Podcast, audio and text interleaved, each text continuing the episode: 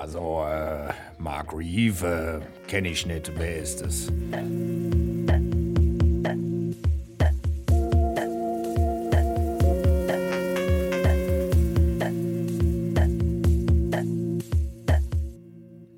Ein herzliches Willkommen zum Raving Society Podcast.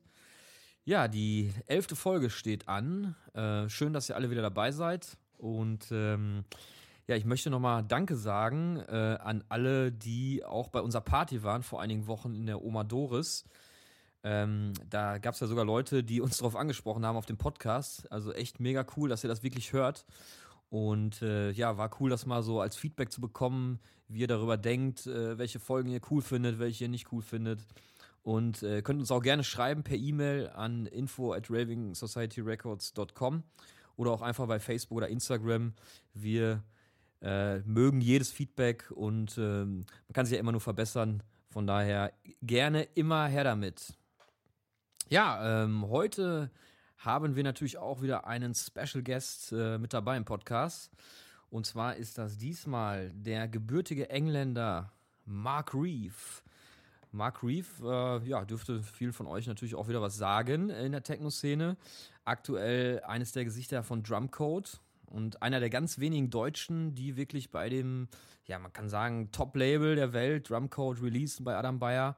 Und äh, da sind wir schon froh, dass wir den Markt dazu bekommen haben, das Interview mit uns zu führen. Konnten uns natürlich da äh, ja, viele interessante Sachen sagen, wie es da zu der Zusammenarbeit gekommen ist.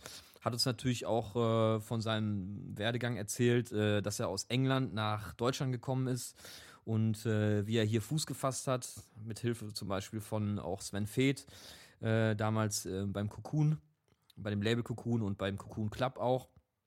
Und äh, ja, man kann sagen, das ist äh, ein sehr, sehr lustiges Interview geworden. Der Marc ist wirklich ein lockerer Typ und äh, wir haben, glaube ich, noch nie so viel gelacht wie in dieser Folge. Und ich hoffe, ihr lacht mit uns. Hört rein, viel Spaß. Bis zum nächsten Mal. Rave on, ciao. Heute zu Gast Techno-DJ und Produzent Mark Reeve. Grüß dich, Mark. Hi. Hi, nice to be here. Schön, dich hier zu haben. Ähm, Jetzt hatte ja gerade noch eine kleine stressige Anreise, die wir mitbekommen haben. Deswegen, also als kleiner Einstieg, ähm, habe natürlich auch ein bisschen Recherche über, über deine Person, über deinen Werdegang so ein bisschen ähm, gemacht. Und ähm, als du damals nach Deutschland gekommen bist, habe ich gelesen, ähm, so der deutsche und der britische Humor, der ist ja also generell schon unterschiedlich. Ja, ja, ähm, auf jeden Fall, ja. Kannst du mal sagen, so gerade damals, ähm, was da so für Unterschiede waren, wie, wie du damit irgendwie klargekommen bist? Oder einfach für den Hörer ist, glaube ich, mal ganz lustig, so was, was, was anderes als den trockenen deutschen Humor. Naja, das ging los. Ähm, mit 16, ja, mit 16 bin ich nach Deutschland gekommen. Äh, in einer kleinen Stadt in der Nähe von Mannheim. Ähm, Bensheim, das ist wahrscheinlich für die meisten kein Begriff, aber das liegt an der Bergstraße und ein ganz schönes kleines Städtchen. Aber als ich da ähm, so in ein Gymnasium reingekommen bin, meine Oma hat mich damals aufgenommen ähm, und wir haben damals am Anfang bei meiner Oma erstmal gelebt, weil meine Mutter kein Haus hatte, war frisch äh, geschieden von meinem Vater damals und ähm, ja, wir haben uns bei der Oma eingenistet. Und äh, ich muss sagen, am Anfang war das schwierig für mich da, weil ich habe noch so die ganze Zeit so geredet, die ganze Zeit mit so einem englischen Akzent. Und irgendwie fanden die Leute das sehr lustig, mich auszulachen immer. Und ähm, das hat mich aber, ne, also für eine Stunde, zwei verarscht zu werden, war auch ganz witzig. Aber dann, wenn es dauerhaft ist, ja, da habe ich irgendwann mal zu kämpfen gehabt, weil es schon, ich finde schon, dass es ein bisschen Mobbing ist irgendwann. Ja, und ich habe da sehr gelitten am Anfang, ja. Ähm, bis, bis hin zu, äh, ja, es ging mal vielleicht ein Jahr oder so und dann habe ich echt meine echte Kumpels gefunden, die natürlich Raver waren. und ähm, naja, da, da sind wir auf Berliner Love Parades gegangen, äh, Anfangszeiten vom Omen Dorian sind wir vorbei, äh, äh, äh, sind wir auch hin und äh, mit gefälschten Move-Ausweise sind wir da auch reingekommen. Ich weiß es noch, damals mein erstes Sven Feth-Erlebnis, absolut Bombe. Und ähm, Ja, also wie gesagt, am Anfang war das halt, ne, um sich da integrieren, sage ich mal. Und ähm, ich habe mir beste Mühe gegeben, aber komischerweise haben die Leute mich da dauernd verarscht und ähm, das war eben was Neues für die. Da war ja kein Engländer irgendwo in, in der Nähe zu sehen, ja. Die hatten es vielleicht von, von, vom TV oder Fernsehen gekannt, aber so live einen Engländer mal zu haben, kennenzulernen, ne, die fanden das halt lustig am Anfang. Aber ja, das zählt halt, das, das, das gehört dazu. Und ähm, ja, wie gesagt, am Anfang war es ein bisschen, bisschen schwierig, aber als ich meine Kumpels äh, dann kennengelernt habe, lieben gelernt habe und äh, wir haben Musik zusammen gemacht und wie gesagt, da waren wir auch auf, auf die, in den Clubs und ähm, ja, naja, Matthias Eckert, Patrick Moos, ihr seid da.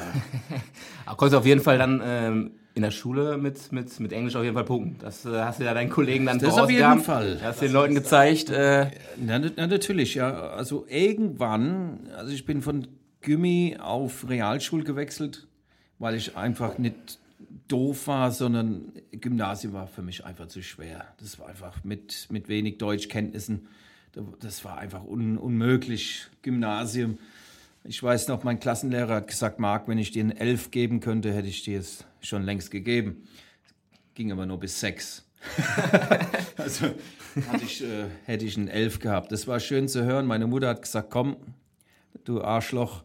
Ähm, ähm, das, ähm, da machen wir nicht mehr mit. Ne? Okay. In Realschul gesteckt und ähm, dann lief es etwas besser dann. Ja, ähm.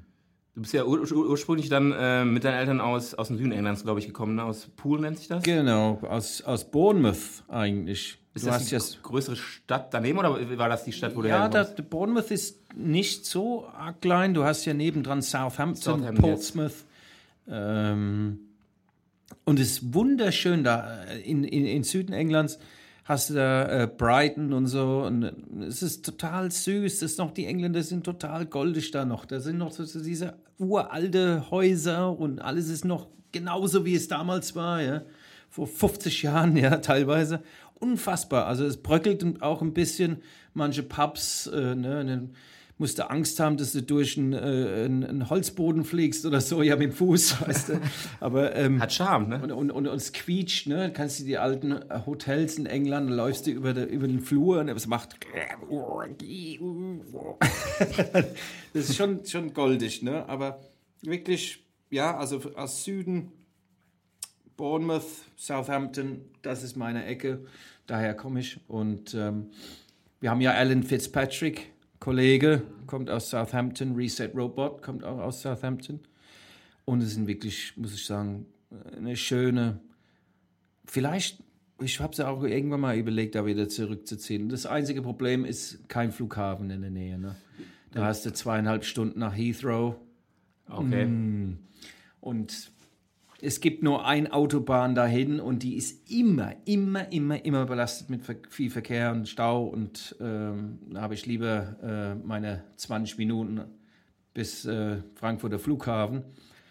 Und da äh, kann ich ganz schnell auf dem Flieger hopsen und äh, irgendwo hinfliegen. Ja. Und meistens auch direkt. Also ich muss sagen, Frankfurter Flughafen, Bombe. Das ist ja der größte, größte auch Deutschlands, deswegen kommst du ja in die ganze Welt auch hin.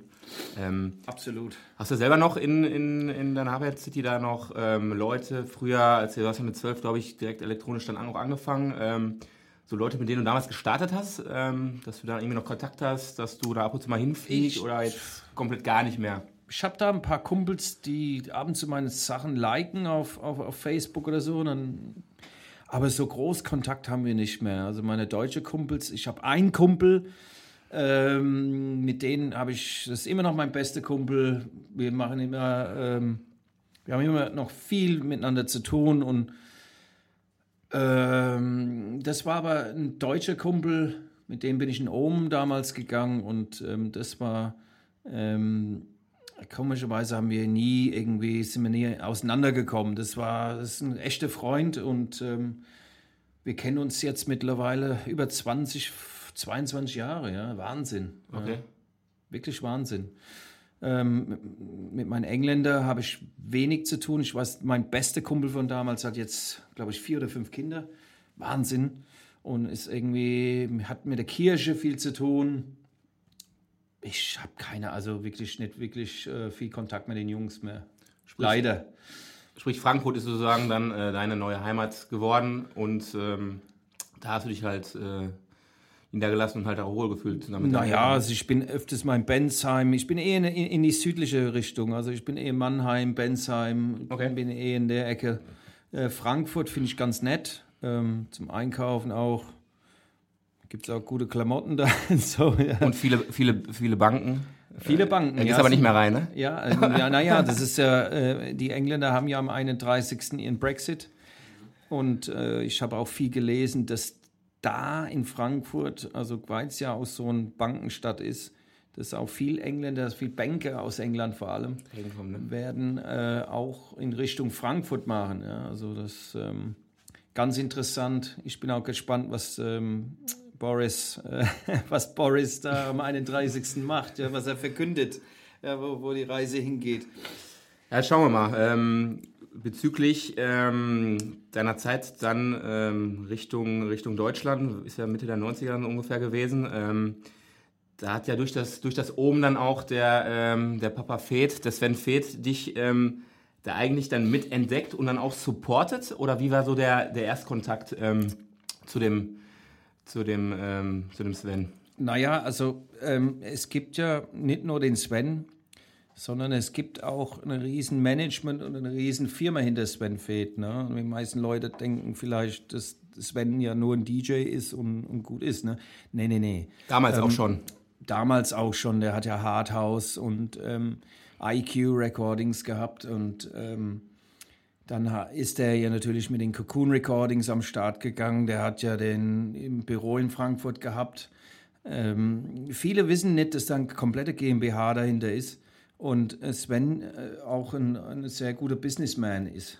Auch mit den Jahren ist er auch, äh, hat er viel, viel, vieles richtig gemacht, ja, mit dem äh, Cocoon in the Park, ähm, die äh, Residence, Residency in Amnesia, wenn man Sven folgt, ähm, weiß man, dass er wirklich eine sehr, sehr große Verbindung nach Ibiza hat äh, und ähm, pflegt seine Beziehungen sehr gut. Es ist ein unheimlicher, ähm, lustiger und offener und cooler Mensch. Ja. Ähm, und eben, äh, der hat seine Freundschaften halt sehr lange gepflegt und das hat ihm halt sehr, sehr viel gebracht. Und ähm, genauso damals war das, ähm, den Ingo Boss ähm, macht so sozusagen ähm, Svens Vinyls und, und, und pflegt die und, ähm, und sucht die Promos raus und so weiter und so fort. Und Ingo und ich sind auch schon seit Jahren befreundet. Ingo ist ähm, damals hat der im Boy Recordings gearbeitet. Ähm, nee, äh, sorry, nicht Boy, sondern es gab, gab Delirium und Boy damals. Äh, das waren zwei Plattenläden. Und ähm, ja, ich habe Ingo irgendwann mal ähm, eine Platte gegeben. Da habe ich gesagt, komm Ingo, gib das mal an Sven. Ja, ähm, weil ich habe ja, ihr wisst ja, das ist ja so, ENA, Leute Musik zu schicken, die kennen dich nicht. Ja, ähm, die E-Mail kommt nicht an oder, ne, also es ist schwierig. Auch damals war es schwierig. Und ähm, naja, der Ingo hat es halt äh, in seine äh, Promos hat er das untergejubelt, äh, die Platte. Und äh, abends bekam er einen Anruf vom Sven und äh, ja, also kennt, ihr kennt die Stimme, ne? Ja, ja, also äh, Mark Reeve äh, kenne ich nicht. Wer ist es? So, und ähm, der Ingo so, ja, äh, ja, es ist ein Kumpel und äh, Ja, also das habe ich gar nicht gern, wenn du da irgendwelchen Platten da unterjubelst bei mir, gell? Ähm, und dann, äh, Ja, aber die Platte ist Hammer. Also heute Abend werde ich sie spielen. So, dann, dann bekam ich gleich ein, ein, ein SMS damals. Ich glaube, WhatsApp gab es ja gar nicht mal. Ich, es kann sein, dass es WhatsApp war, ich weiß es gar nicht mehr. Auf jeden Fall bekam ich ein SMS auf dem Handy. Boah, der Sven findet das mega und äh, heute Abend wird es wahrscheinlich gespielt. Und so war es dann auch. Ich selbst habe da einen Gig gehabt in Wien und im SAS Club in Wien und ähm, habe dann von, ich weiß nicht, ob es Ingo war oder ich habe es online gesucht und es gab ein YouTube-Video, wo der Sven tatsächlich die Nummer gespielt hat. An dem Abend dann auch noch? An dem Abend auch noch. Im Cocoon hat er das Club, im Cocoon Club hat er das gespielt. Und ungelogen, ich war mit dem Auto, bin nach, mit dem Auto nach Wien gefahren und ich glaube, die komplette sieben Stunden zurück habe ich dieses Video angeguckt. Du konntest es einfach nicht glauben. über Bluetooth, über Bluetooth habe ich den Sound gehabt.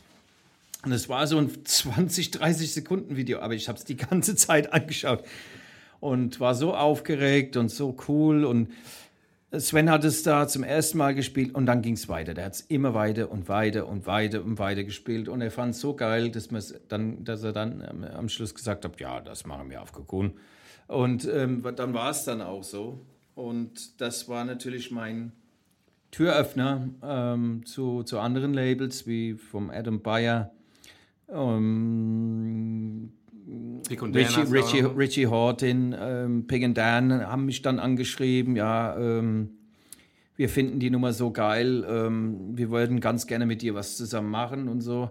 Das waren so die Anfänge, wo, wo, wo Mark Reeve da ins Leben gerufen war. Vorher hatte ich ja ähm, so Tech House melodisches Zeug gemacht auf Defected und Two Room und die, diesen House-Labels von früher. Das war auch ganz, auch ganz äh, äh, toll, das Ganze, aber wirklich ähm, den, den, die, die, die, die, die Zündung kam damals mit Sven und mit Cocoon. Ja, das war mein, das war mein Start sozusagen, ja.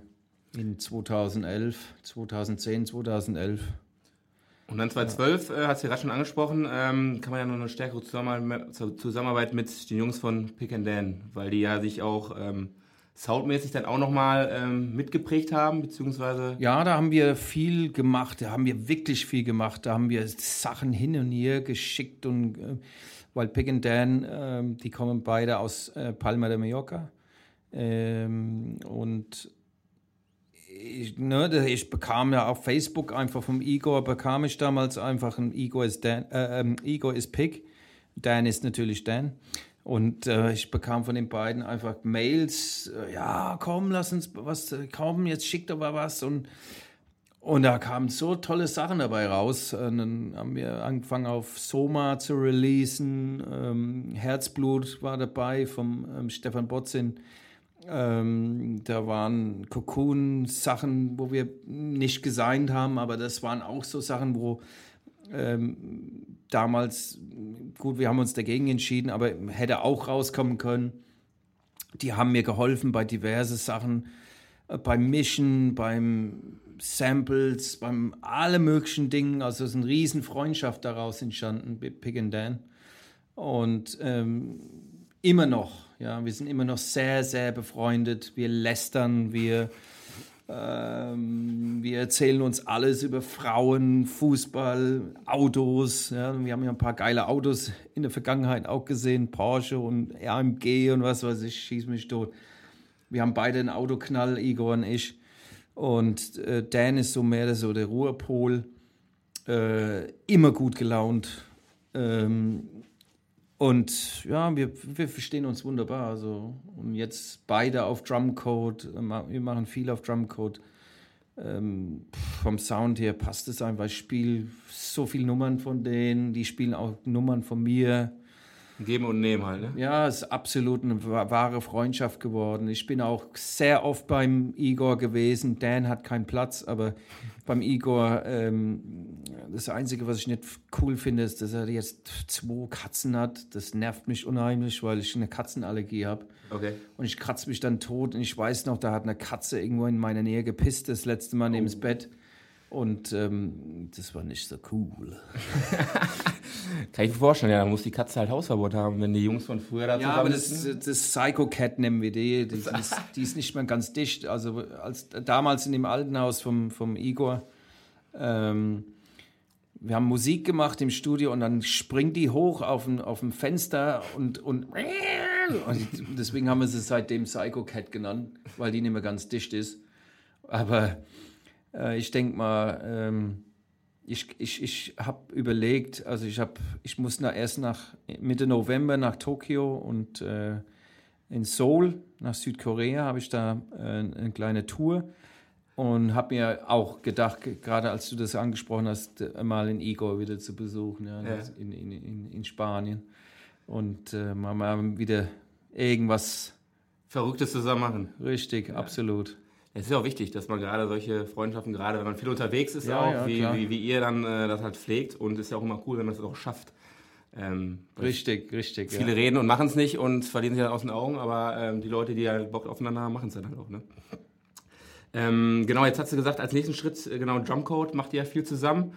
Ähm, das erste Release war ja Richtung 2012 dann auch äh, so den Dreh. Richtig. Wie ist denn da der Kontakt entstanden? Äh, lief das dann auch einfach, denke ich mal, weil du ja schon einiges dann released hast auf Cocoon oder auf. auf Naja, Adam, ähm, Adam war damals spitze auf mich. Der hat davor schon Nummern gespielt von mir. Aber dann kam ähm, diese Morning on Mars Geschichte.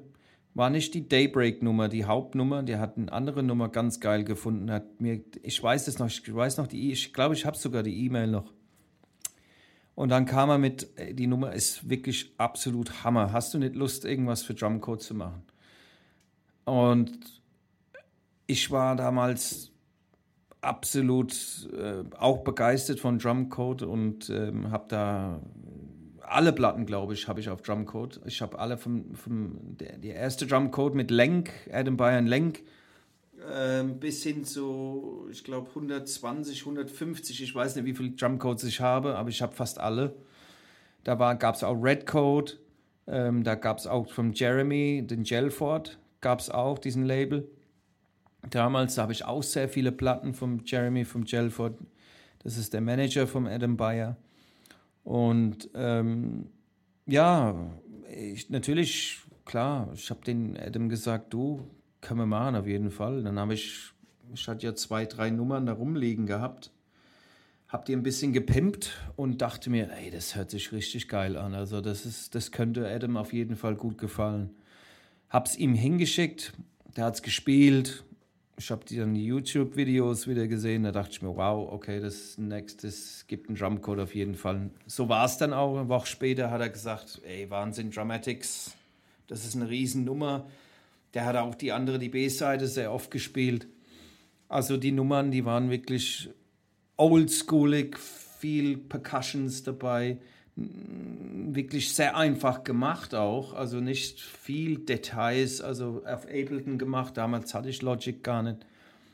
Ähm, das habe ich, glaube ich, in einem Tag ähm, fertig gehabt.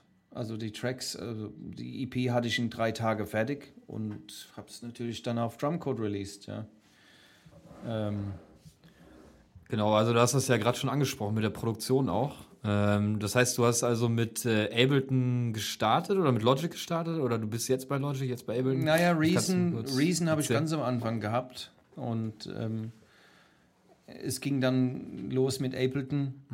Ähm, ich fand aber die, die, die, die, der Sound Engine vom Ableton irgendwann mal so, mm, okay. Ähm, ich habe ja Produktionen von Pig and Dan angehört und dachte mir, da ist schon ein Riesenunterschied.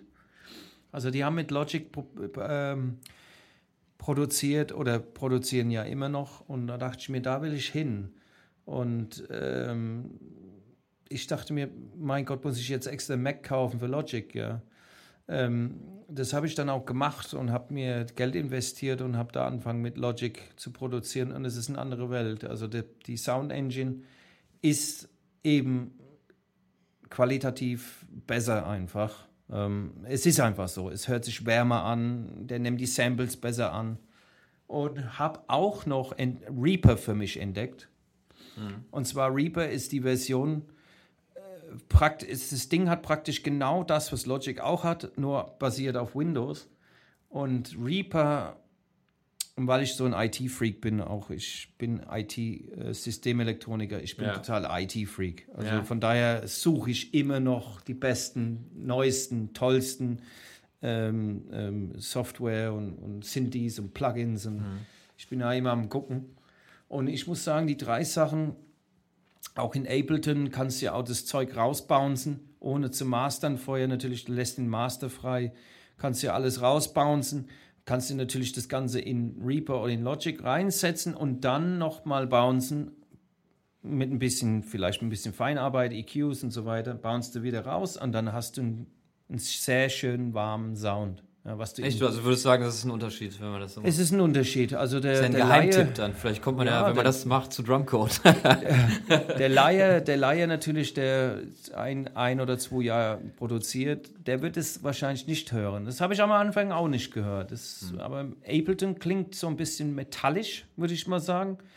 Und Ableton ist eigentlich auch nicht unbedingt eine Software, was man benutzt zu produzieren. Live ist live. Es heißt ja auch live, Ableton Live, weil man da einen Live-Act daraus macht.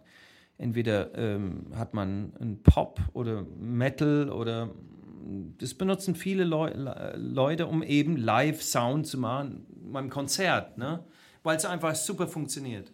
Logic ist, würde nicht funktionieren, das live zu machen. Das ist zu kompliziert, finde ich jetzt. Und ähm, naja, ähm, deswegen, also ich finde da vom Sound hier auf jeden Fall Logic und ähm, Reaper auf jeden Fall pff, Ja. wahnsinnig. Ja. Pro Tools kenne ich mich nicht so aus, habe ich noch nie benutzt. Ich weiß, dass es mega teuer ist. Aber die Plugins auch vom Logic sind auch sehr, sehr, sehr geil. Mal zum Thema äh, Plugin. Ähm, äh, wie sieht's bei dir aus? Nutzt du noch viel Hardware? Also irgendwie ein MOOC oder sowas oder in der Richtung? Ich habe den MOOC 37, Ja. der ist sehr, sehr knackig, der ist geil. ja. Stefan Botzin nimmt den fast Klar. auf jeden, äh, jeden Live-Act, was Ja. er da macht. Ist auch ein tolles Tool. Ähm, mehr brauchst du eigentlich in der Regel nicht, fast. Ja, Mhm. fast brauchst du nicht. Ein Virus hatte ich mal, den habe ich verkauft. Blowfeld habe ich überhaupt nie benutzt. Das habe ich irgendwie aus Langeweile gekauft. Habe den wieder verschenkt oder Mhm. fast verschenkt. Und habe noch pl viele Plugins, wie gesagt, aus, aus ähm, Logic hast du da viel, viel coole Sachen. Oder, und dann hast du diesen normale Plugins, was vielleicht jeder benutzt. Ich habe ja beim Faraway zum Beispiel, habe ich diese Tune benutzt, Tune 2. Dann hast du Silent, was viele, viele benutzen. Ähm, Ja, ich habe gesehen, du machst jetzt auch bald so ein In-the-Studio-Video mit den Jungs von Audiotent, ne? ja, ist fertig geworden. Ist fertig ja, geworden. Ja, habe das ich ist jetzt gestern in einem im E-Mail-Postfach gehabt und äh, Ja, genau, da bin ich ja. schon ganz gespannt, wie das denn Ja, das aussieht. sind so Ableton. Ähm, das habe ich Ableton gemacht, weil ich weiß, dass es viel Ableton-User gibt und die tun, tun manchmal tun sie, tun, tun sie da mehr äh, sich mehr Arbeit machen als, äh, als, als nötig. Ne? Und da habe ich überlegt, jetzt mache ich ein Tutorial eben, eben mit Ableton, habe da ein bisschen die EQs erklärt, habe da ein bisschen ähm, ja, erzählt, wie man eine Bassline zum Beispiel kreiert, ähm, wie ich jetzt ähm, Far Away gemacht habe, mit was für Plugins, ähm, wie ich ähm, Geometric auf mein eigenes Label produziert habe. Also, also so wirklich so von wirklich ganz einfach erklärt, dass jeder Mensch das vielleicht anschauen kann, anhören kann und dann danach sagen kann, wow, okay, das hat mir wirklich jetzt geholfen. Weil wenn du jetzt, jetzt zu sehr ins Det Detail gehst und erklärst irgendwelchen Synthesizer, die meisten Leute, die am Anfang dabei sind, die, ähm, die haben diese Synth Synthesizer gar nicht. Die haben vielleicht zwei Plugins, Silence und irgendwas anderes. Massive. Und, ja, zum Beispiel. Und, und, und, und kennen nichts anderes. Ja? Und ähm, ich wollte es halt so einfach wie möglich, auch mit Samples, Samples schneiden und so weiter. Ich wollte das einfach mal die Leute zeigen, wie man das ganz easy macht, damit man da ähm, First Time, ne, so ein First Time äh, Experience hat damit, ja. Und ähm, ja, ich hoffe, dass es gut ankommt. Ne? Ja, bestimmt. Also die Jungs machen ja gute Sachen von Die machen tolle Sachen, ja, das äh, stimmt, ja. Kannst du noch kurz sagen, wann das ungefähr rauskommt? Weißt du das schon? Äh, Ich denke, Anfang Mitte, äh, Anfang November, nee, ich, ich denke eher Mitte Oktober. Ich denke, in die nächsten 14 Tage wird es äh, auf YouTube erscheinen. Ich habe gesehen, da gibt es schon Instagram-Links zum, zum Previews. Das dürfte in den nächsten zwei Wochen rauskommen. Also ich musste, genau zu sein, musste ich denn die Jungs nochmal fragen. Aber ich glaube, ich, ich glaube in den nächsten zwei Wochen, ja. Den eigenen Channel ist dann wahrscheinlich auch, dass die Leute jetzt äh, den Podcast wahrscheinlich Ja, hören, dann Mike Reeve, dann äh, einfach da gucken. Richtig, genau. Das wird ähm, überall auf mein Facebook, auf Instagram, Mark Reef Music wird es auch, wird auch ein Link, das wird, der, der, ich denke, der, der Link werde ich auch in, dem, in mein Bio setzen, damit die Leute gleich wissen, wo es lang geht. Weil wir momentan einen richtigen Instagram-Boom haben. Facebook ist ja nicht mehr. Ähm, ich fand Facebook eigentlich gar nicht so arg schlecht. Ich fand es eigentlich ganz cool, aber die Leute sind noch fauler geworden. Die wollen halt nur Bilder und Videos und die wollen mehr so viel lesen davor. Was auch okay ist. Ja, es ist, äh, wandelt sich immer. Ne? Ich bin mal gespannt, wann, wann der nächste äh, Social Media Tool kommt. Ja. TikTok, schon mal von gehört? TikTok, ja. Habe Muss ich ja eigentlich schon als, äh, ich glaube, ich bin sogar angemeldet. Ja? Ja, ich glaube schon. Gibt es da schon eine offizielle so Social Media Strategie? Jetzt mal so aus dem Nähkästchen geplaudert, weil das ist ja schon. Also ich mache das nicht, mein Management macht das. Ähm, ich habe jetzt, ich bin jetzt zu Electric Ibiza ge ge gewechselt. Okay. Ähm, und ich habe hab das Glück, dass ich zwei Manager habe, ähm, Graham und Neil. Und ähm, ja, so die machen das alles für mich. Ich mische mich da nicht mehr ein. Und wenn ich mich einmische, kriege ich auf die Finger. Also ähm, ich mache da nichts mehr. Ich kenne mich da gut aus. Ich bin mittlerweile auf der Suche, beziehungsweise ich ähm, habe Bock auf diesen Blue Tick, ähm, weil ich bin wirklich eine, der ähm, eine Echtheitsgarantie will. Ja? Ich finde echt, es gibt tausend Mark Reeves in, in Instagram und ich will auch, dass die Leute mich finden. Und wenn man halt natürlich diesen blauen äh, Badge hat, dann ist es natürlich ähm, einfacher für die Leute. Und ich habe auf Facebook meinen blauen Badge bekommen gleich am Anfang. Ich verstehe das nicht, warum es nicht, wo- warum es in, äh, in Instagram nicht geht, aber warten wir einfach mal ab. Aber wie gesagt, mein Management kümmert sich jetzt um, um diese Social Media Themen. Ja. Und ähm, ja, also ähm, ich chatte halt nur mit den Frauen. Nein, das war wenn meine Freunde das hören würde, oh mein Gott. Die würden sagen, genau, das stimmt. nee, cool. Ähm, ja, an sich hat das ja auch noch ein bisschen mit unserem nächsten Thema zu tun, äh, so ein bisschen der Entwicklung der Szene. Ähm, wenn wir jetzt hier im Raving Society Podcast sind, ähm, haben uns mal überlegt, ähm, der Begriff Rave, ähm, für uns so ein bisschen ähm, eine Verbindung mit UK. Wenn man so überlegt, ähm, Rave, Industrial, ähm, alte Lagerhäuser und sowas, das ist ja und war ja auch in der Vergangenheit recht aktuell. Kannst du uns mal so ein bisschen erläutern, so der Begriff Rave in UK, gibt es da eine Bedeutung für, eine Historie so ein bisschen, ähm, was damit ähm, in Verbindung steht? Ja, auf jeden Fall. Also ähm, Rave ähm, war damals Happy Breakbeat. Ja, es war Drum and Bass, ähm, Jungle. Ja, und das waren die frühere Zeiten. Ähm, Rave war gar nicht Techno. Ja, wir hatten ja in England kein Techno.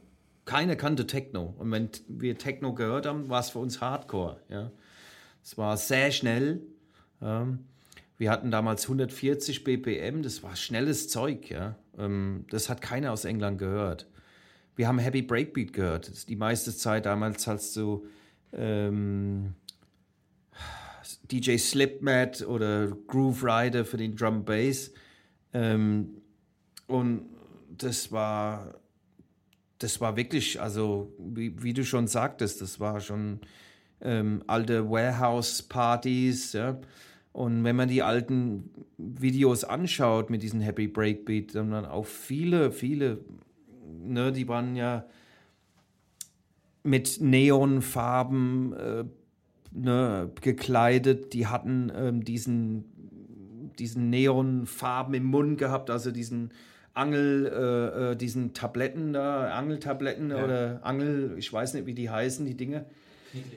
Knicklicht, genau. Die hatten das im Mund oder, oder, oder verrückte Frisuren oder die haben das wirklich gelebt und das war für mich Rave. Also das war wirklich die, die Anfangszeit von diesen verrückten Kram. Also die Leute hat man eigentlich nur im, bei der Love Parade gesehen, ja. Ähm, Ganz weit weg von Schwarz auch wahrscheinlich, ne? Wie es heute ist. auf gar keinen Fall schwarz. Das war bunt, das war Neon, das war äh, gelb, viel gelb. Das weiß ich noch, viel gelb. Grün, blau, rot, da war alles zusammengeschmissen. Rainbow, also eine Rainbow-Farbe, Rainbow, ähm, so Peace, Love, Unity. Das war so das, ähm, das Rave-Slogan. Ne? Und ähm, jetzt ist es ein bisschen anders geworden. Also jetzt, jetzt sind wir da ein bisschen weit weggedriftet. Und das tut mir auch ein bisschen weh in der Seele, weil ich merke, unsere Szene baut sich momentan nur auf Social Media auf.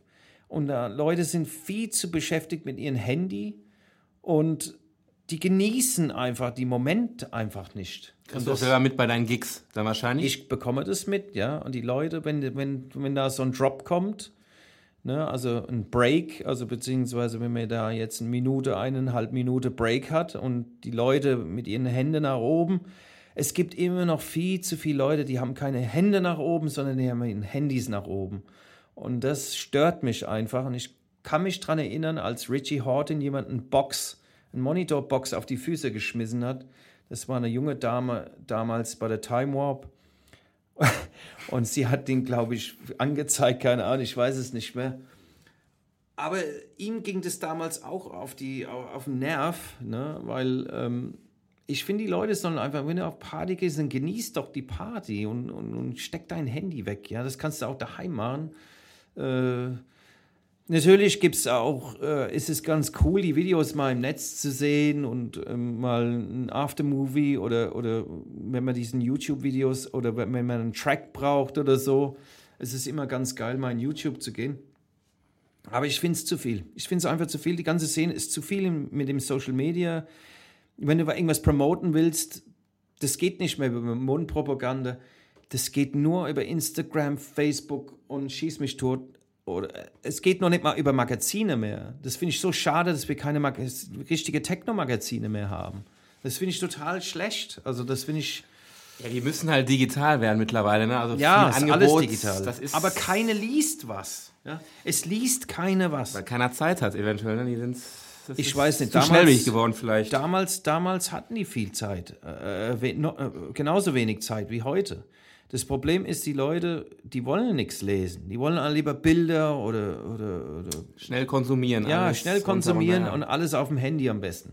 Ja, und das ist einfach, hm, das ist einfach, vielleicht ist es auch so, dass wir damals Vinyl hatten. Jetzt haben wir kein Vinyl, jetzt haben wir auch keine CDs mehr, jetzt haben wir USB-Sticks oder Laptops. Ja. Vielleicht ne, bin ich zu sehr irgendwie in der Vergangenheit und man muss einfach sehen, dass das dazu gehört, zu diesem modernen Techno, was wir momentan erleben. Oder auch Drum and Bass, ne? Ähm, ja, und ähm, das fehlt mir aber wirklich. Also diesen alten Rave-Zeiten, ähm, vielleicht mache ich, ich habe auch irgendwann mal überlegt, ob ich da in Frankfurt in Tanzhaus West mal ein Back to the Rave mache. Das war meine Idee von mir. Und man kommt da nur rein mit solchen Klamotten von früher, ja. Also nur Neonfarben, Buffalos, ja. Diese Auch wieder Tower- in, auch wieder mittlerweile, ne? Buffalo, Ja, ich weiß. Fila und die ganzen Schuhe die davon. Coming Back. Ja. Und äh, die Schlaghosen, ja, die habe ich ja auch damals angehabt. Ja, also man kommt nur rein mit solchen Kram an. Und ähm, man sieht es ja bei Elro in Spanien. Also die Nummer funktioniert, ja. Also die sind die bestbesuchte Partys momentan auf Ibiza, ja, die Elro-Geschichten. Da ist absolut gestoppte voll. Und die Leute, die, die, die, die gut, es sind auch viel Engländer und Spanier dabei und, und, und, und äh, andere ähm, Länder dabei. Die Leute sind ein bisschen verrückter, ein bisschen offener und die tragen halt fast gar nichts. Ne? Die, sind, ja, die Brüste sind irgendwo raus mit irgendwelchen abgeklebten Nippel. Ja, das ist ein, ich habe da viele Bilder gesehen, da war ich erstaunt, aber das, das finde ich gerade, das passt so richtig in die Szene rein, finde ich. Ja, das finde ich ganz, ganz, ganz knackig. Gibt es ja mittlerweile auch in, in, in ganz vielen europäischen Städten, ne? London auch, Amsterdam war das jetzt vor kurzem, Barcelona, ähm, über Ibiza hinaus, sag ich mal so. Das ist ja, ist ja auch so ein Trend, den man halt sieht, wenn die, wenn die Veranstalter in andere Städte gehen, dass es halt auch gut funktioniert.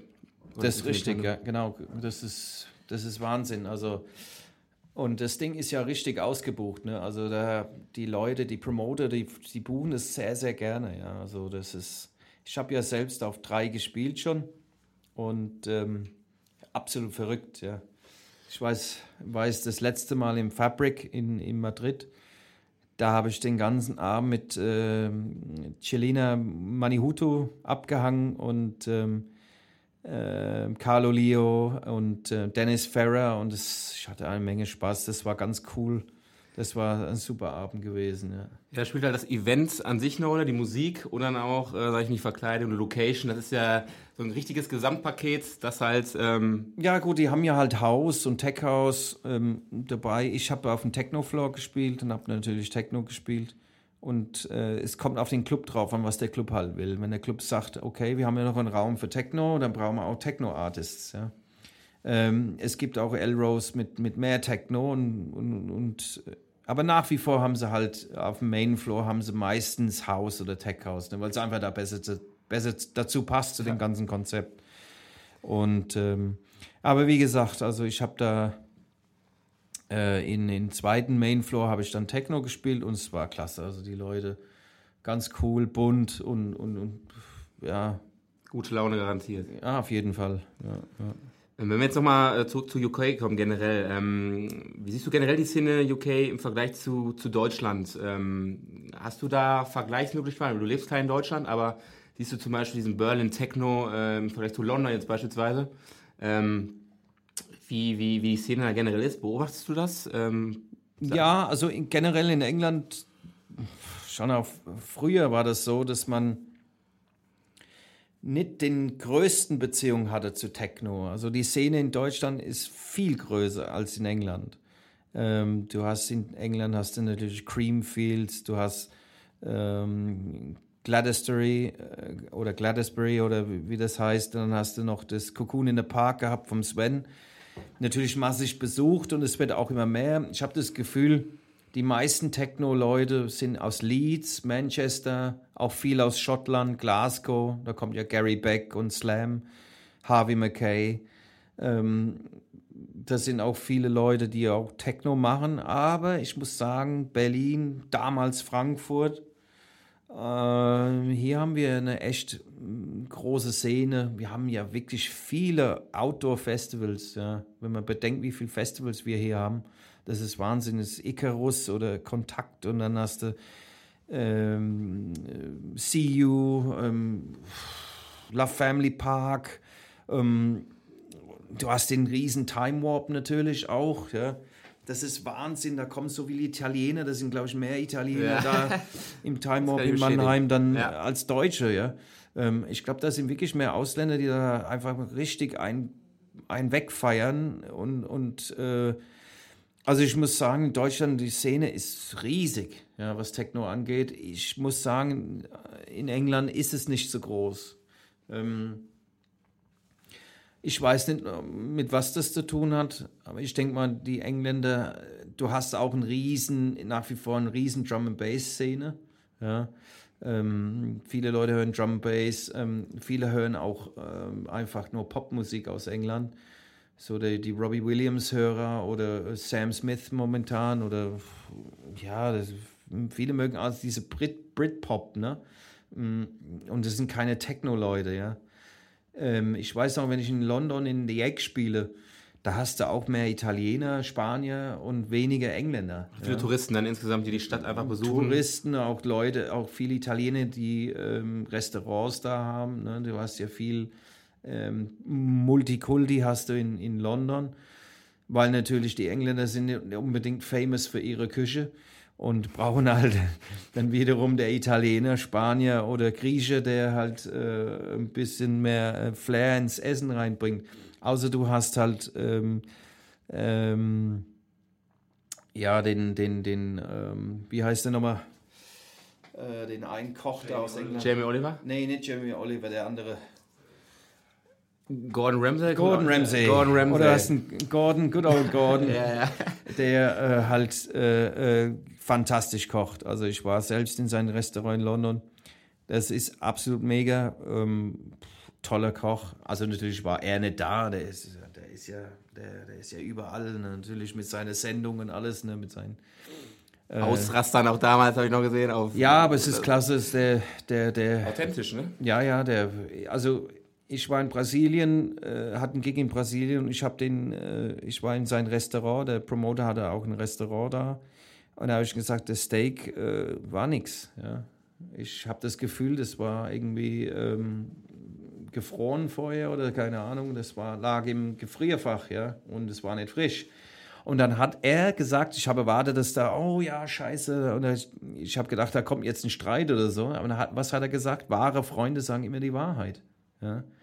Da hat er mich da als Freund genannt und hat gesagt, ich muss da was machen. Ja. Das fand ich ganz cool. Das hat er geschluckt. Und ähm, so sehe ich das auch beim Gordon Ramsay. Außerdem Gordon ist auch noch Skorpion, so wie ich. Mega Sternzeichen. und sehr, halt sehr direkt. Und äh, äh, ja, und wenn es halt äh, fetzt halt bei schlechtes Essen, dann ist es einfach so, ja. Dann gibt es halt auf die Mütze.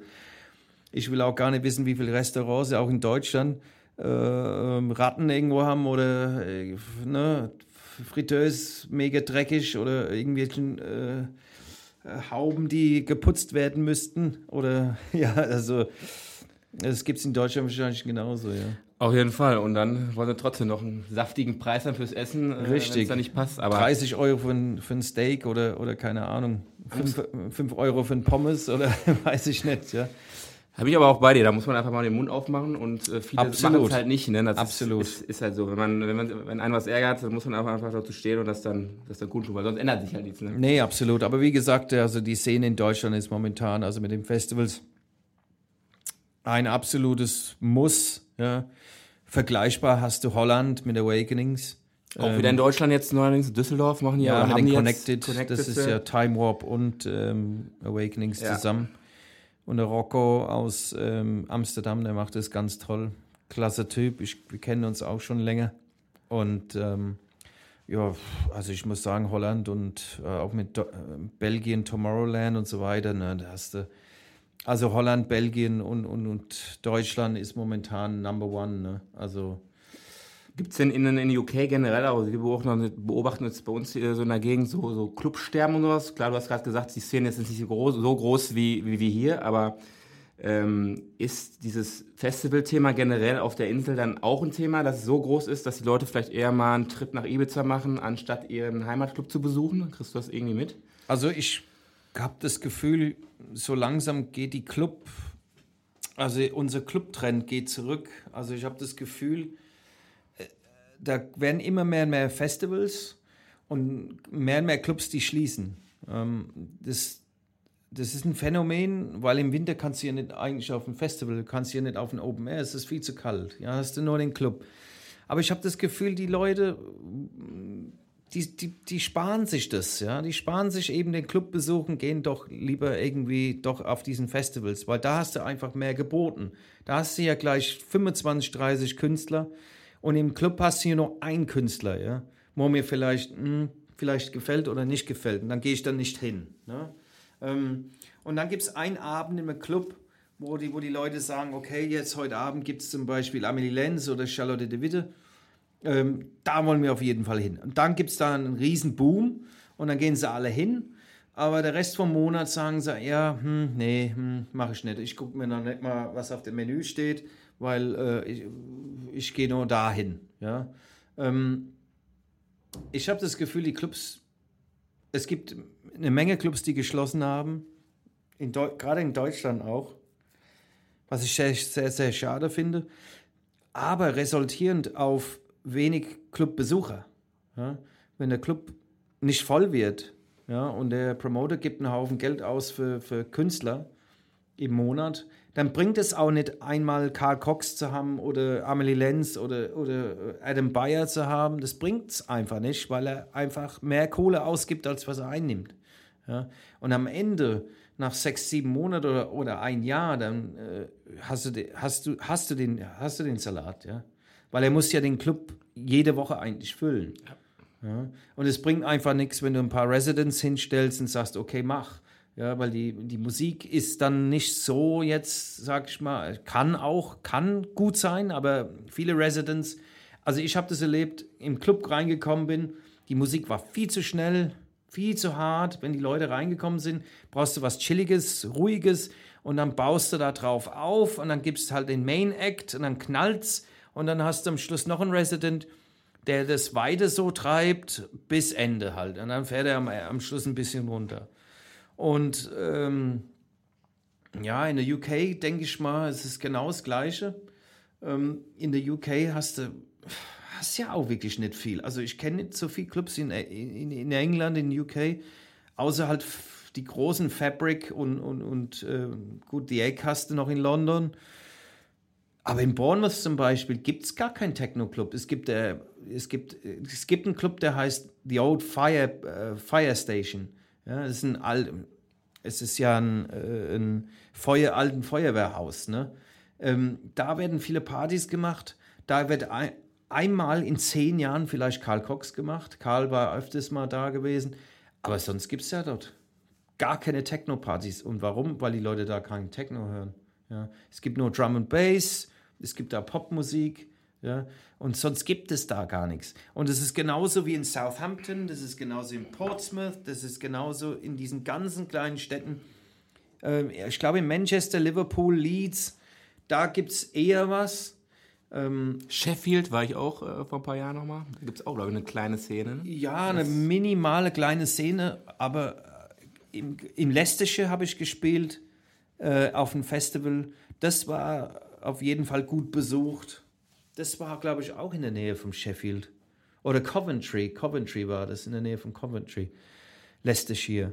Das war auch gut besucht. Aber es ist, es ist, es ist nicht so groß. Also es ist nicht so, dass ich sagen würde, da sind tausende Millionen von Leuten. Ja. Aber natürlich, auf der Creamfields hast du natürlich eine tolle, tolle, tolle ähm, äh, da gehen viele Leute hin, ähm, aber auch viele Ausländer. Ne? Da hast du ja auch wieder Italiener und Spanier und so weiter. ähm, genauso wie bei ähm, Seagate Festival habe ich dieses Jahr gespielt in, in, in Ungarn. Und da hast du auch natürlich mega viel Engländer, aber da hast du auch, auch alle Musikrichtungen. Also da hast du ähm, Ed Sheeran zum Beispiel oder ähm, die Cranberries oder du hast ja auch diesen, diesen alte äh, ähm, Pop- Songs von früher, die, ich weiß nicht, die, die, die, die Leute aus Ungarn, die hören das immer noch, diesen alten Lieder. Ne? Ähm, und ähm, da hast du natürlich ein breit gefächertes ähm, ähm, Künstlerfeld. Ne? Da hast du ja alle möglichen Leute, Pop, Techno, House, hast du alles Mögliche drin.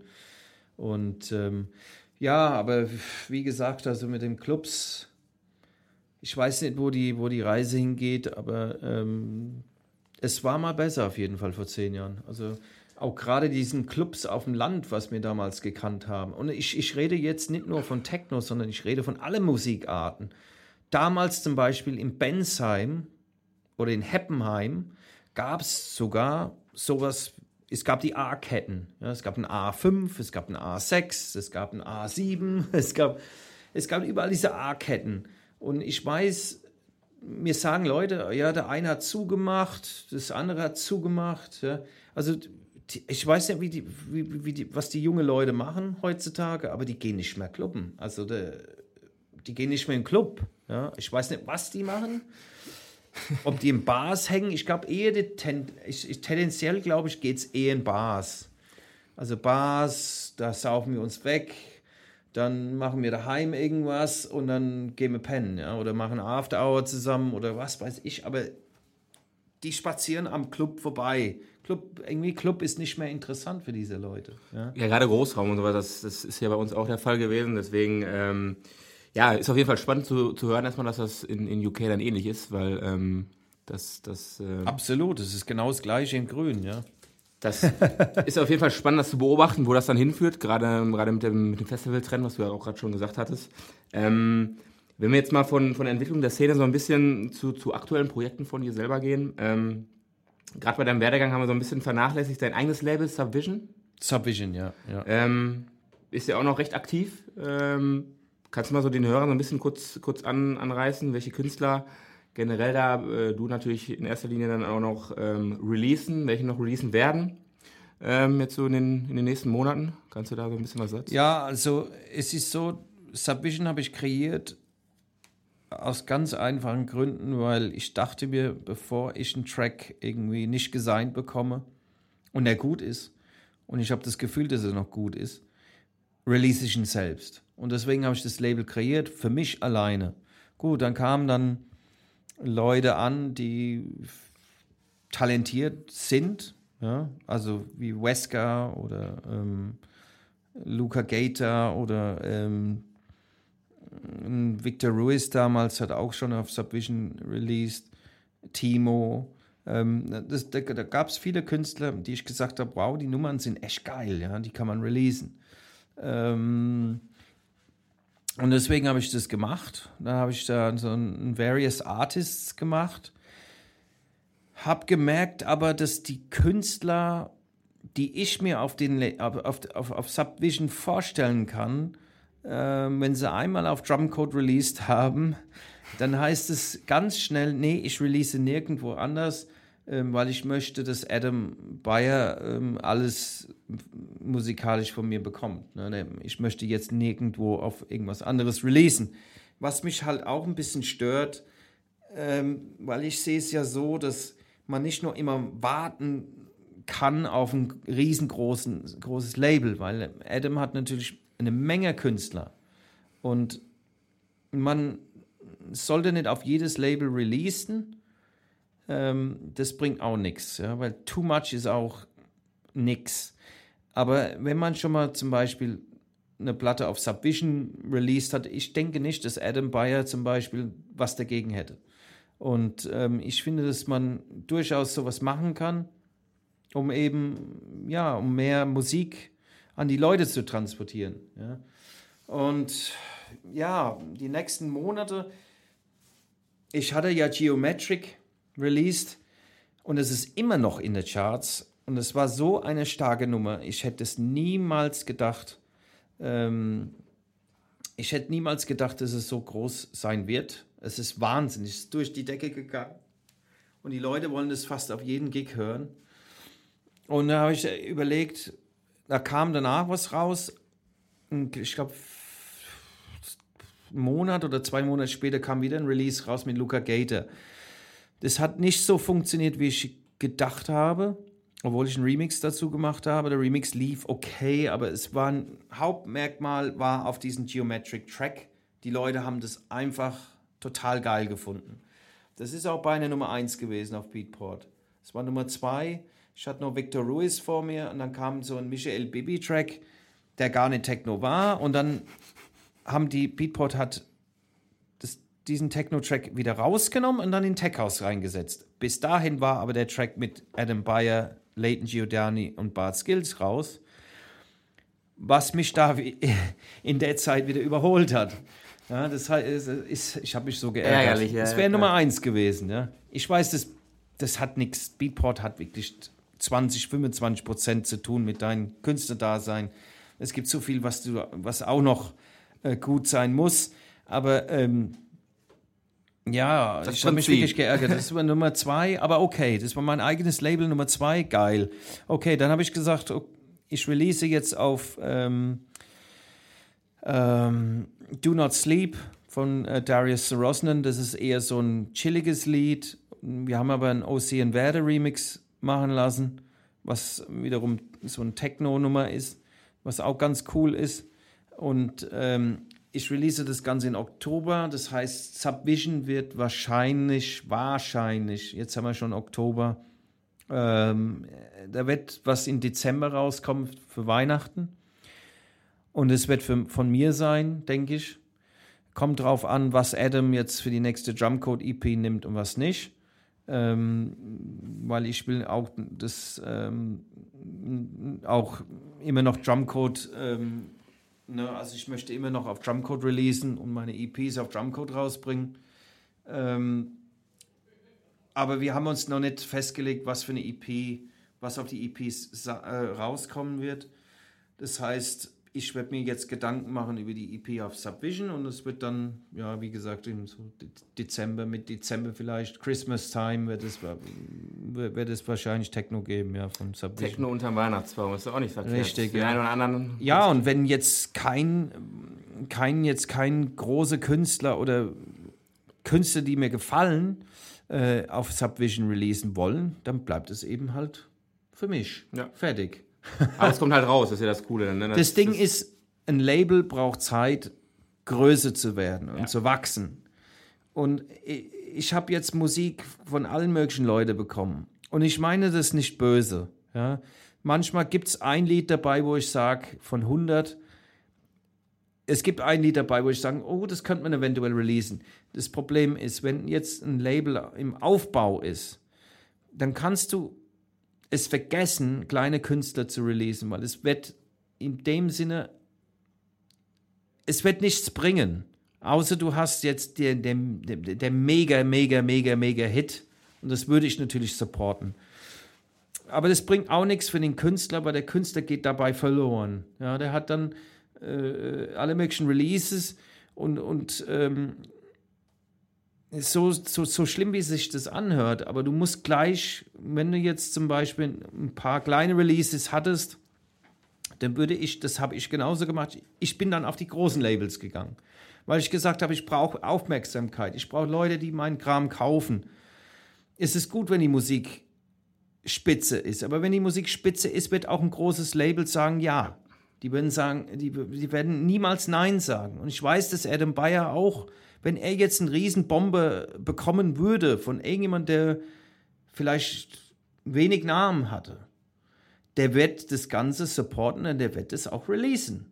Weil viele fragen dann, ja, ich habe den Adam das geschickt, ich habe dem Adam dies geschickt, ich habe dich auch was geschickt, aber das willst du nicht. Ja gut, aber ich bin wirklich sehr, sehr strikt, was das angeht, weil ich kann mir das nicht erlauben, irgendwas zu releasen, was nicht wirklich qualitativ im Club funktioniert oder auch im Auto anhörbar ist. Ja. Viele haben, ich kriege viele Demos geschickt und der Mix ist komplett für den Arsch ja, wenn ich das spiele, das neulich war auch ein guter Track dabei, da habe ich das gespielt und da dachte ich mir, oh mein Gott, ja, die Leute halten ihre, ihre Ohren, äh, die Hände, also die haben die Hände über die Ohren, ja, weil das weh tut in den Ohren einfach. Also der komplette Mix war für den Arsch, ja. Ähm, ich bin da sehr strikt, es muss funktionieren, die Leute müssen tanzen und momentan habe ich das nicht. Ich habe viele Demos. Ich habe, glaube ich, in den letzten Monaten über 150 Demos bekommen und es war nicht ein Track dabei, wo ich gesagt habe, okay, das könnte funktionieren. Ja, das, was mich da äh, leide, muss ich sagen, das hat mich sehr geärgert. Ja, und ich, ich bin da jetzt mit Hand, also ich bin wirklich ne, also mit Demos hören und so, da bin ich eher abgeneigt momentan. Also ich bin da wirklich. Ne, wenn Downer im Moment. Wenn du in vier Wochen 150 Tracks kriegst und da ist nicht eine dabei, wo du sagst, oh, das könnte man einigermaßen austesten oder spielen, ähm, da verliert man so ein bisschen die Lust. Aber ähm, da sind auch gute Künstler draußen, da sind auch Talente dabei, ja. Vielleicht Leute, die gar keine Demos schicken oder so. Ne? Die Leute gibt es ja auch, die riesen, also gute Studios haben oder einfach mal ein Händchen für die Musik. Ja. Viele produzieren, weil sie einfach Karl Cox, Sven Feth und, und Richie Horton auf diesen großen Stages sehen. Und da will ich auch hin. Ne? Das bringt aber nichts. Ja, das bringt nichts. Du musst auch ein Händchen dafür haben. Du musst ein Gefühl für die Musik entwickeln, haben. Ja? Beyoncé gibt's. Es gibt nur ein Beyoncé. Es gibt nur einen Michael Jackson. Und warum gibt es die Leute? Weil die eben getriezt worden sind mit sieben oder acht Jahren. Eben, die haben ihre Stimmen entwickeln, äh, entwickelt, aber die haben auch Talent gehabt. Ja, ein Elton John, ein, ein, ein äh, keine Ahnung, äh, äh Chris Rea oder ein Tina Turner oder ne, George Michael. Das waren Talente. Die hatten irgendwas, was andere nicht hatten, ja, in der Stimme. Ja, und es ist genauso wie bei Drumcode, wenn du Drumcode anschaust. Ja, du hast jetzt einen Leighton Giordani, du hast einen Enrico Sangiuliano. Es gibt nur einen Enrico Sangiuliano. Top-Produzent, ja, muss man Wenn du das anhörst, ja. weißt du genau, wer es das ist. Und der ist ein Ausnahmetalent. Ja. Es, genauso wie früher Alan Fitzpatrick. Alan macht nicht mehr so viel, aber früher Alan Fitzpatrick, hast du sofort gehört, dass es Alan ist. Und deswegen sagt der Adam auch, ich brauche nicht nochmal einen Leighton Giordani, einen Enrico Sangiuliano oder einen Alan Fitzpatrick oder einen Mark Reeve, weil ich habe den Sound schon. Ja? Und das ist, das ist das, wo ich, wo ich sage, ich warte auch noch aufs, auf jemand Neues, der kommt und liefert einfach ab. Es war bei Joy House zum Beispiel. Das war auch ein Ausnahmetalent. Die kamen aus dem Nichts. Aber der Sound war geil. Ja, der war geil. Dann kannst du überall spielen. Die Leute sind ausgeflippt. Ja, die hatten ja ein paar Nummern auf Terminal M. Und die Moni hat es entdeckt. Ne? Und das ist so das, was mir so fehlt. Ja, wenn jemand kommt und macht was Außergewöhnliches, was die anderen nicht mehr machen. Ja, und es, und, und es funktioniert auch. Ne? Wir werden das auf jeden Fall beobachten ähm, bezüglich ähm, auch äh, Talenten, die jetzt bei dir kommen, weil das ist natürlich auch immer spannend. Ähm, jetzt sind wir schon fast am Ende. Ähm, kurz vor Schluss ähm, hatten wir vorhin schon noch ein bisschen drüber gesprochen. So eine kleine Anekdote. Ähm, ich habe einfach mal rausgeschrieben, wenn ein Best Buddy so eine Geschichte innerhalb deiner elektronischen Musikkarriere nicht erzählen dürfte, welche Story wäre das denn? Nicht erzählen dürfte? Ja, gut, es gibt eine Menge. das wird entscheiden. Äh also, das, also das mit den Drogen, ähm, das lassen wir weg, das wird viel zu lange dauern. Aber es gab eine Geschichte, wo ich erzählen muss. Das habe ich niemals in der Öffentlichkeit erzählt, weil es einfach übel ist. So. Ich habe nachdem ich Techno aufgelegt habe, habe ich so ein bisschen im Großraum diesen Haus, Tech House aufgelegt. Und es gab einen Club in Darmstadt, die hieß Nachtcafé oder heißt immer noch Nachtcafé. Und da habe ich so ein bisschen Vocal House Defected Sound gespielt. Und das waren so meine erste große äh, Publikum, sage ich mal, mit 300, 400 Leuten. Das war viel für mich damals. Und ich weiß noch bis heute, ein Abend, davor hatte ich einen Döner gegessen. Mit viel Schaf. Aber ohne Zwiebeln. Nee, mit Zwiebeln. Habe ich mir schon gedacht. Und das war ein Riesenfehler. Auf jeden Fall kam ich an. Ich habe Durst gehabt ohne Ende. Da habe ich zu, zu, zu ähm, Steffi hieße, glaube ich. Steffi? Steffi hieße. Da habe ich gesagt, bitte bring mir ein Weizenglas mit Wasser mit so Limettensaft drin. Hat sie gemacht. Ich habe das ganze Ding abgepumpt und dachte mir, mein Bauch ging dann so. Und da dachte ich mir, okay, das wird jetzt spaßig werden. Wir haben jetzt ungefähr sieben, acht Stunden noch vor uns. So, da kam der, der DJ, der zweite DJ kam dann, weil wir haben dann zusammen Abend gemacht. Und ähm, so gegen zwei, halb zwei, halb zwei, zwei sagt er mir, Marc, hier stinkt's. Da habe ich gesagt, also, ich habe keine Ahnung. Er hat gesagt, du, du furzt dir einen ab hier, oder? Da habe ich gesagt, ähm, ja, es mag sein, ich muss auch wirklich kacken. so. Dann hat er mir gesagt, geh doch einfach, geh mal einfach mal schnell runter, weil die Klos sind, waren ja unten in so ein, so ein Ding drin. Dann hat er gesagt, geh einfach mal schnell runter. Ey. Oh mein Gott, ich, ich mach weiter, ich mach weiter, weil ich kann es nicht mehr aushalten. Dann dachte ich mir, okay, okay, jetzt ist, jetzt ist kurz kurz vor zwölf, ne? ich muss unbedingt was machen. So, ich gehe runter, natürlich ist der Laden voll.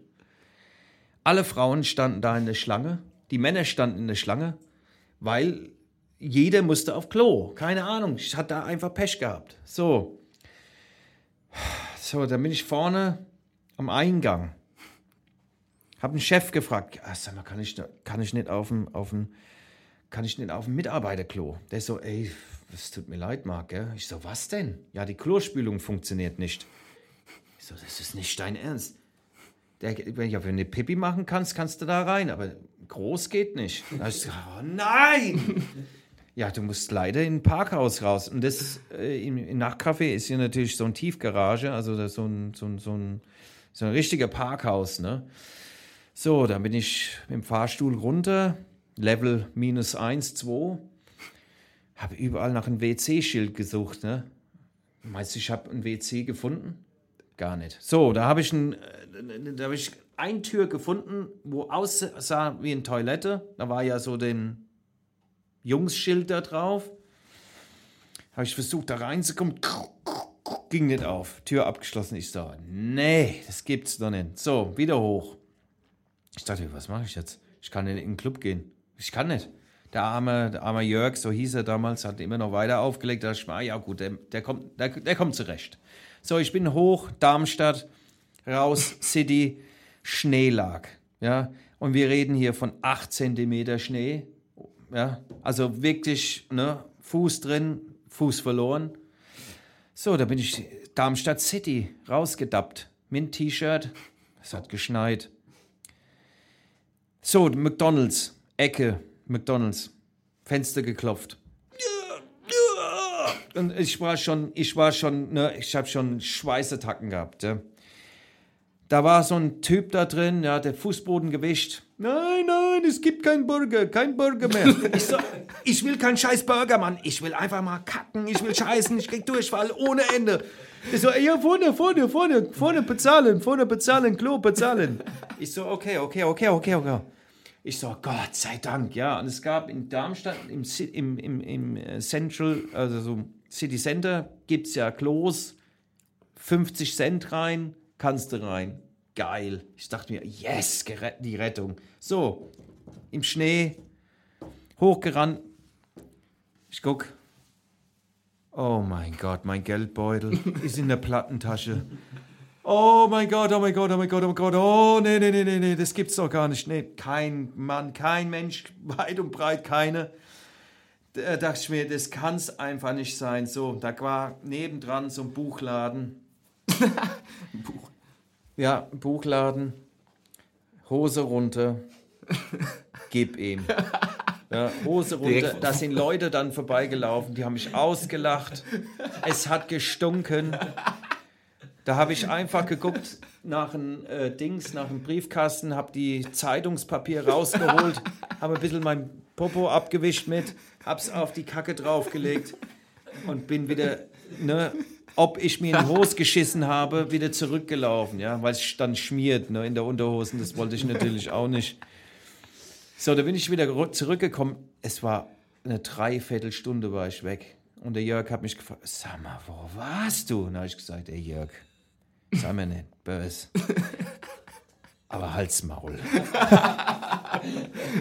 so, und das, das war die Horrorgeschichte, was ich wirklich meinen Bekanntenkreis erzählt habe schon mal, aber niemals in der Öffentlichkeit. So, ja, jetzt wisst ihr es. Das war der absolute Horror. Ja. Jetzt verrätst aber nicht, welcher Buchladen das in Darmstadt war, oder? Nein, auf keinen Fall. Sehr gut. Ah, ja. Er wird sich sowieso freuen, weil er ja dann äh, am nächsten Tag gesehen hat oder am, am ich hoffe, Montag. hoffentlich ist er nicht reingedappt. Ja, Aber du hast die Zeitung ja drüber gepackt. Deswegen, ja ich habe Zeitung war, drüber. ähm, Siehst du? Gentleman. Mitgedacht. Perfekt. Ja. Nee, starke Story auf jeden Fall. Ähm, werde ich, glaube ich, oder der eine oder andere Hörer ähm, wird sich darüber sehr freuen. Ja, es gibt ja auch tausend andere Stories im Flieger, keine Ahnung.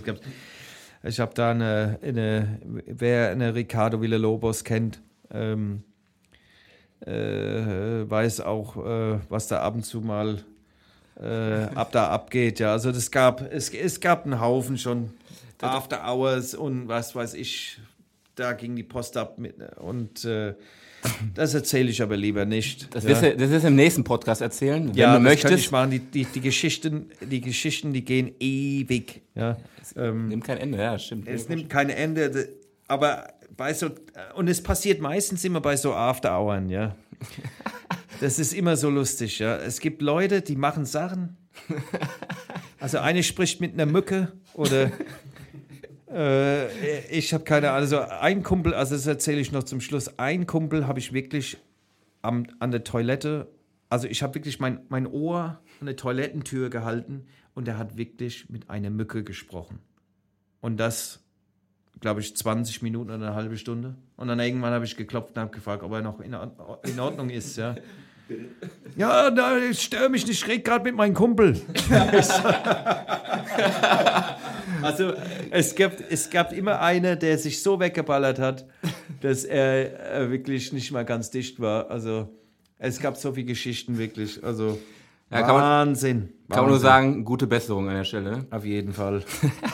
Nee, cool. Ähm, dann würde ich an der Stelle erstmal sagen, äh, vielen, vielen Dank für dieses ausführliche Interview, weil ähm, bis, jetzt, bis jetzt der längste, äh, der jetzt, sag ich mal, in Anführungsstrichen durchgehalten hat und auch viele Informationen gegeben hat. Deswegen, ähm, ja, danke dir für deine Zeit und ähm, guten Gig heute in Düsseldorf. Dankeschön, Ähm, danke. Heizt gut ein und ähm, ich denke mal, man sieht sich an anderer Stelle nochmal wieder. In dem Sinne, Auf jeden Fall. Bis demnächst. Ähm, schönen Abend dir noch. Ciao. Bis dann. Raving Society. Rave on. Rave on.